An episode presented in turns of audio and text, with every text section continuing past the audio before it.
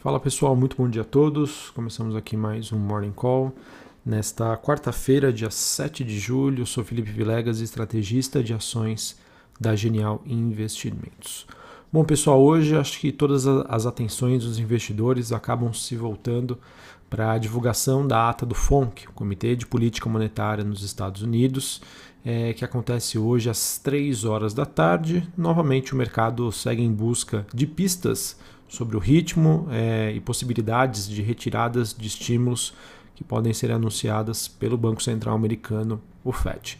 Enquanto isso não acontece, né, já que o, é, esse evento está previsto para acontecer hoje às 3 horas da tarde, nós temos neste momento futuros das bolsas em Nova York é, apresentando movimentos aí positivos, com destaque de alta para a Nasdaq, que sobe 0,47 neste momento, e as bolsas europeias também seguem em alta. Destaque para a bolsa de Frankfurt, na Alemanha, que sobe quase 1% neste momento. É, destaque hoje para o bom desempenho das commodities. Então a gente tem alta dos metais industriais em Londres, como cobre, níquel. Os futuros de aço na China também subiram pelo terceiro dia consecutivo. Minério de ferro também acabou registrando um movimento de alta nesta quarta-feira. E o petróleo, negociado em Nova York, WTI, sobe 1,5% neste momento, e o Brent, negociado na Bolsa de Londres, sobe 1,7%. É essa, essa movimentação do petróleo que acontece ainda diante do impasse entre os membros da OPEP sobre uma um aumento ou não da produção. É, olhando por si só, pessoal, nós temos hoje então um dia bastante positivo para commodities. Nós temos o VIX, que é o índice do medo, caindo 1,6 neste momento, dólar index no 0 a 0. É, apesar do, do clima né, de, de espera da ata do FONC, até o momento a gente tem, digamos, um dia que pode ser aí bastante positivo para países emergentes como o Brasil. Tá? E eu queria é, puxar esse assunto aqui com vocês, tratar com um pouquinho mais de detalhe sobre os motivos pelos quais nós estamos vendo a Bolsa Brasileira apresentando aí uma, uma queda um pouco mais forte e até mesmo graficamente falando, temos indícios aí de que a gente pode é, passar por um período aí de maior realização. E eu queria então passar com vocês alguns, alguns dos pontos pelos quais é, a gente pode acompanhar esse movimento de maior aversão a risco global e que acaba se traduzindo numa menor, menor apetite aí por investimentos é, em países emergentes como o Brasil. E não que eles é, sejam algum, alguma novidade, não, acho que muito, muito pelo contrário, mas só para a gente tentar aqui é, desenhar o cenário, para a gente entender quais são os fatores que poderiam né, realmente é, levar a nossa bolsa para um, uma realização, mesmo aí com preços atrativos, né? mesmo acreditando que a gente ainda em 2021 é, poderia né, superar as nossas máximas históricas ali na faixa dos 131 mil pontos. Bom, acho que tudo começa com a, com a avaliação sobre o mercado, do mercado em relação à China. A China que vem dando cada vez mais sinais que já está numa fase mais avançada do ciclo econômico, ou seja, vai ser esperado é, daqui para frente uma nova rodada de retirada de estímulos e uma acomodação dos indicadores econômicos por lá. É, matérias já mostram que há rumores de que o Banco Central Chinês já possa então adotar medidas pontuais de alívio monetário, é, revertendo né, algumas das medidas de apertos que foram adotadas nos últimos meses. Quando a gente olha o mundo, exceto China, então principalmente Europa, Estados Unidos, é, e esse movimento, na minha opinião, ele foi é, aumentado aí nos últimos dias, já começam a existir alguns receios de uma desaceleração mais forte do que esperado inicialmente em relação ao crescimento, à recuperação em V pós-pandemia.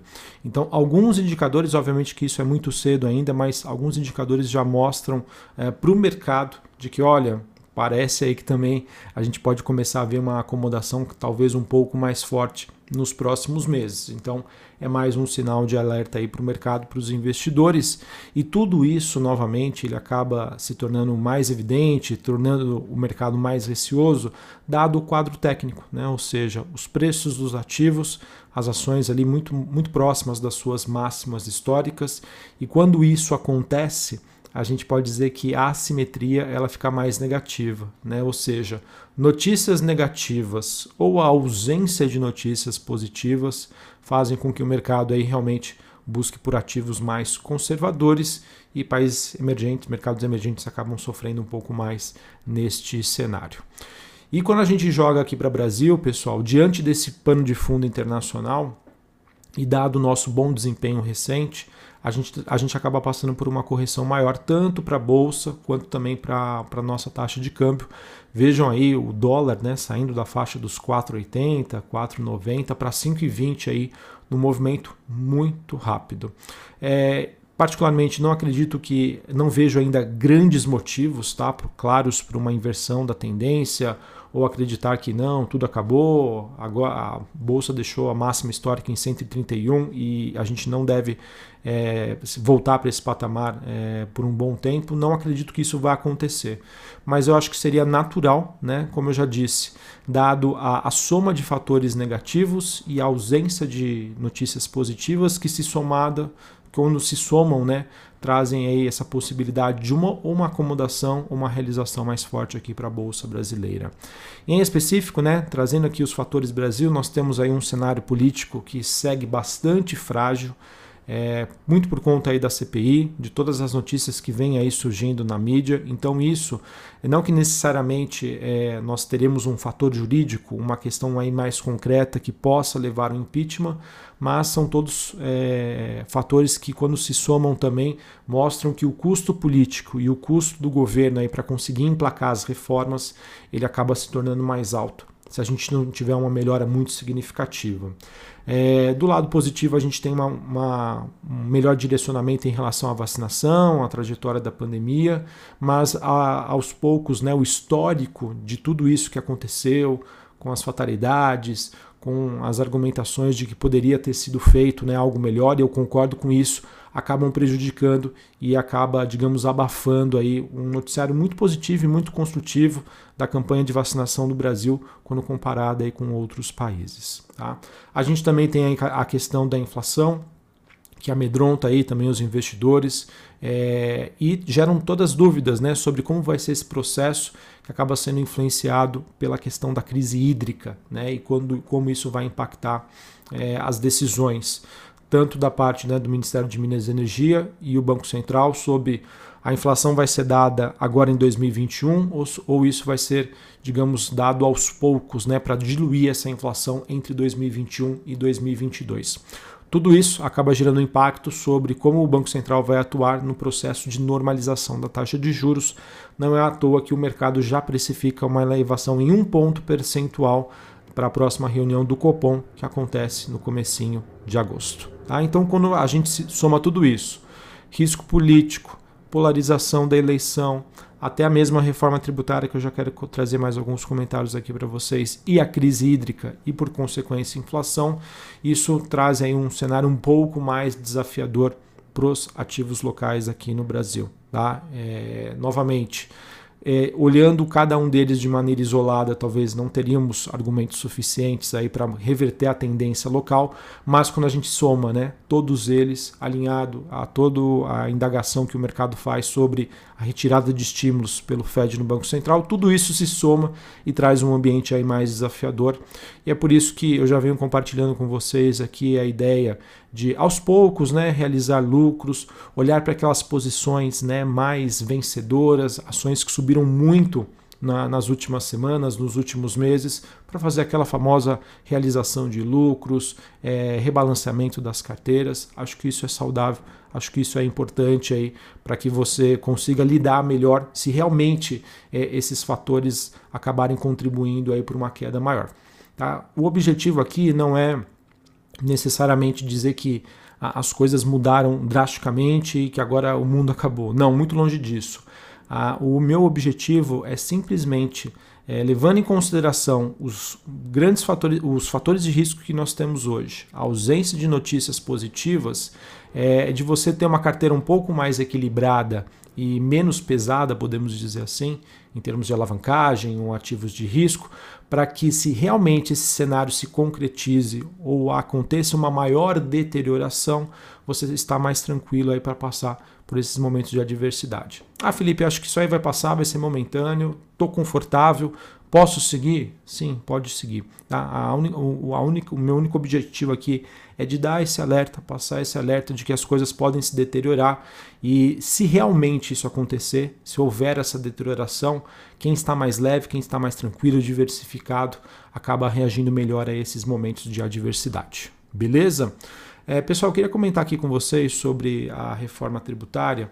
É, a gente tem, observa né, que depois do anúncio que foi feito aí recentemente, isso causou aí, é, digamos assim, diversas reações aí no mercado, sobre discussões, dizendo aí, e eu concordo, né, de que seria uma reforma ineficiente, e aos poucos a gente começa a ver aí, começar a pingar algumas notícias sobre o governo já, juntamente com o Ministério da Economia, se mexendo aí para promover algumas revisões, tá?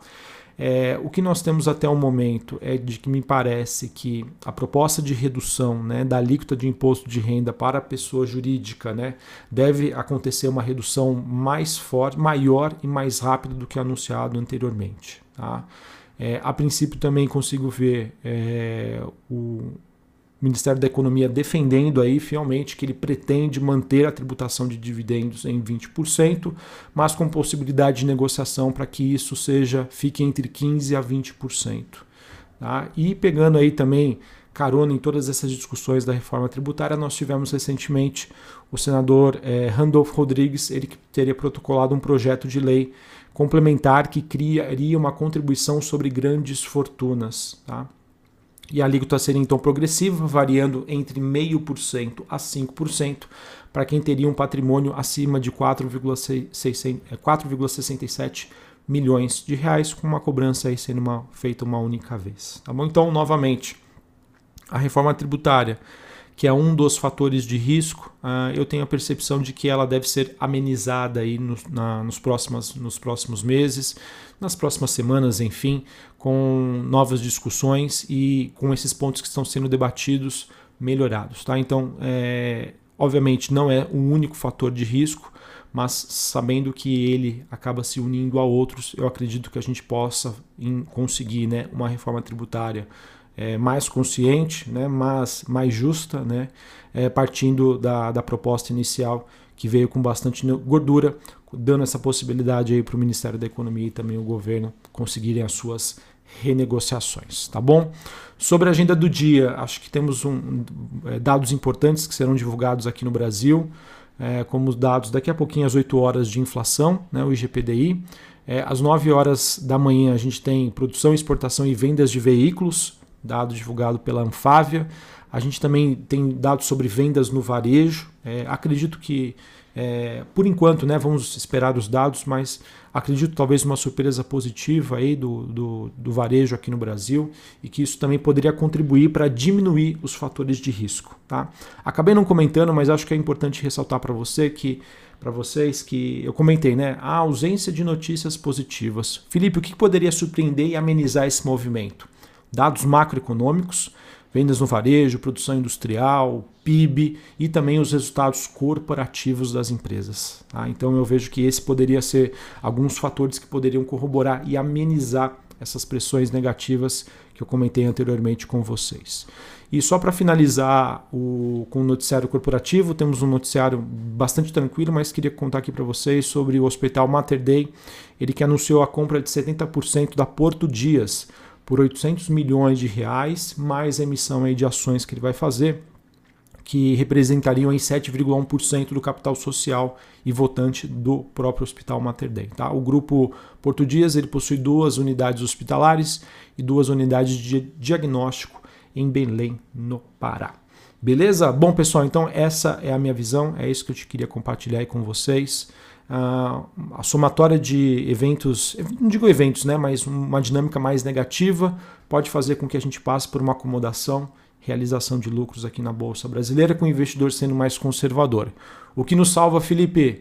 Dados macroeconômicos, dados corporativos, tá? Acho que poderia ser trazer para o investidor, principalmente estrangeiro, uma visão de que apesar dos nossos problemas, nós temos empresas fortes capazes de entregar bons resultados. Um abraço a todos, uma ótima quarta-feira para vocês e até mais. Valeu!